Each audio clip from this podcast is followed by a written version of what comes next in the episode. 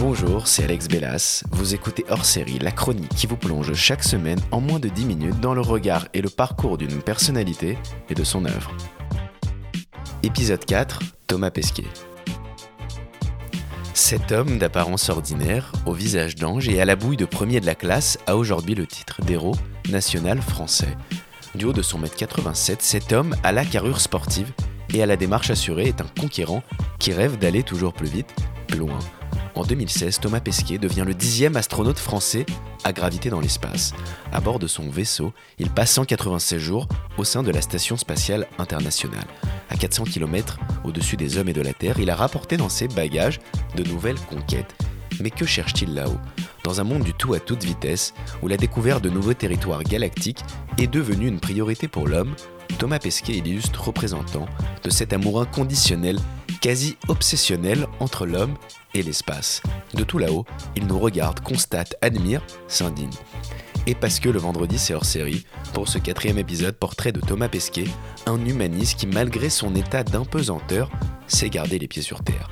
Découvrez maintenant le parcours d'un insatiable héros ordinaire. Attendez, c'est en reformulé. D'un anti-héros qui ne rêve que de regarder et comprendre notre terre de plus haut. En 1995, Thomas Pesquet, tes rêves se trouvent sur Terre et plus particulièrement sur les terrains humides de basket de ta ville, à Rouen. À l'époque, tu étais meneur de jeu de ton équipe et tu prenais un plaisir immense à défier les autres jeunes de ta région, notamment un certain Tony Parker. Qui aurait cru que vous retrouveriez presque 30 ans plus tard tous deux héros nationaux? À l'époque déjà, ta curiosité est immense. Tu es avide de tout, nourri par une éducation riche, portée sur le monde et les autres. Encore adolescent, tu manies en outre le tatami auréolé de ta ceinture noire de judoka et le son envoûtant de ton saxo lors des déjeuners familiaux. Et pourtant, Thomas Pesquet, tu n'es pas le plus brillant, le plus charismatique, mais si seulement c'était un critère pour graviter autour de la Terre. Intelligent, travailleur, respectueux, curieux. Comme disait John Steinbeck, l'esprit libre et curieux de l'homme est le plus beau prix au monde. Mais ce prix, il ne t'intéresse pas, Thomas. Ce sont les étoiles qui vont dorénavant occuper ton esprit et ton corps tout entier. Le bac à peine en poche, tu rêves alors de décrocher tes posters d'avion dans ta chambre d'ado pour devenir pilote de l'air. La conquête spatiale est encore loin. Tu cherches et inconsciemment, tu trouves. Tu multiplies les expériences, ingénieur chez Thales, ingénieur au Centre national d'études spatiales, moniteur d'avion chez Air France, puis en 2006, pilote Airbus. Je ne manquerai pas tout de même de rappeler que tu prendras l'avion que pour la première fois à 20 ans. Avec la modestie et l'humilité que tu as en toi, la conquête spatiale semble lointaine. Et en 2009, pourtant, tu te décides à passer avec une certaine nonchalance le concours dantesque d'astronaute. Ouais, alors ça c'est vrai, mais parce qu'il n'y a, pas de, il y a pas de chemin tout tracé, tu vois, pour faire astronaute. Moi j'ai fait des études d'ingénieur, après je suis devenu pilote, et puis un jour il y a eu une sélection, et là tout le monde a le droit de s'inscrire sur la ligne de départ, et puis il faut être parmi ceux qui, qui arrivent jusqu'à la ligne d'arrivée. Combien ils étaient? On était euh, 8500 au départ avec, les, avec la visite médicale qui allait bien, et puis on était 6 à la fin. ouais. Ton space opéra est définitivement lancé pour toi. Mais avant de comprendre ce que l'espace dit de la Terre, tu subis un entraînement vorace, insoutenable, mais surmontable. Trois mois intensifs à apprendre couramment le russe. Un hiver à littéralement survivre dans la forêt russe, où faute de ressources, il te faudra construire ton propre habitacle. Sept ans après, et une maîtrise totale de ton corps et de ton esprit, tu es enfin prêt. Le 15 novembre 2016, à Baïkonour, au Kazakhstan, tu t'envoles définitivement pour l'espace. Un immense brasier réveille la nuit noire de Baïkonour. Les 300 tonnes de la fusée Soyouz décollent vers les étoiles. Cinq moteurs d'une puissance de 20 millions de chevaux foncent dans le ciel. C'est le moment le plus périlleux. Chaque étape est millimétrée. Seulement deux minutes après son envol, le premier étage du vaisseau se détache, puis le deuxième. Sept minutes plus tard, les voilà dans l'espace.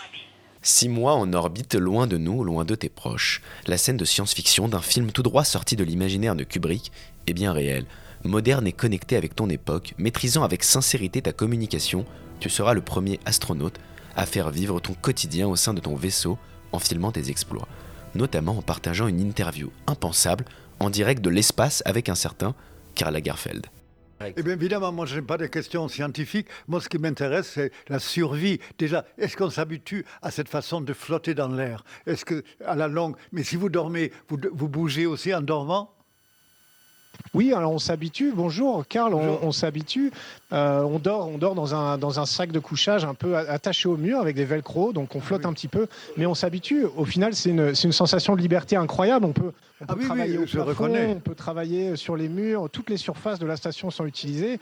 Quand on dîne, on peut mettre des gens au-dessus de la, de la table. C'est fantastique. Au final, euh, ça va me manquer. Tu partageras également tes doutes, tes moments de solitude, tes sorties dans l'espace d'une beauté assourdissante et tes questions philosophiques. Parce que tout compte fait, à quoi bon s'envoler pour l'espace, Thomas Pesquet? Le 2 juin 2017, à 16h10, le rêve en orbite prend fin. Sept mois après, tu reposes enfin les pieds sur Terre. Leur voyage a duré 3h20. Freiné par un parachute, la capsule Soyouz vient toucher le sol du Kazakhstan. Un nuage de poussière et de fumée émerge de la steppe à 16h10 précisément. Plusieurs hélicoptères survolent les lieux. Au sol, des dizaines de personnes entourent le vaisseau, partiellement brûlé par sa descente depuis l'espace. Après 197 jours en apesanteur, Thomas Pesquet et son homologue russe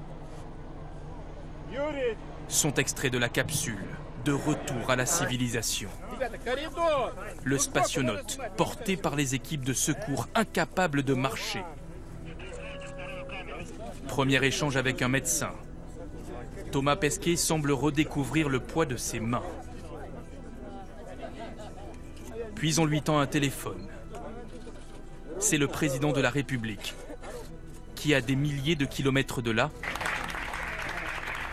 depuis le Centre national d'études spatiales à Paris, vient d'assister à son atterrissage. Comment vous vous sentez? Eh bien écoutez, ça va très bien. Je, me réhabitue doucement à la gravité.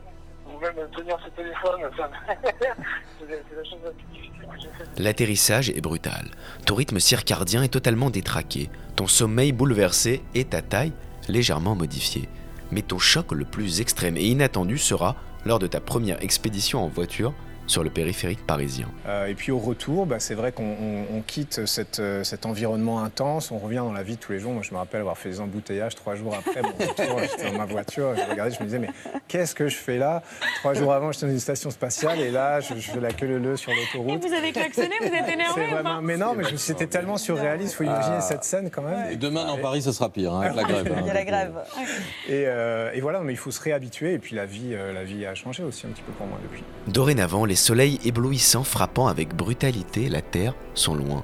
Il te faut une nouvelle mission. Comme tu le disais, l'espace nous apprend beaucoup de nous, les hommes, et de notre planète Terre. Tu deviens alors le porte-parole, l'emblème, l'anti-héros d'une génération.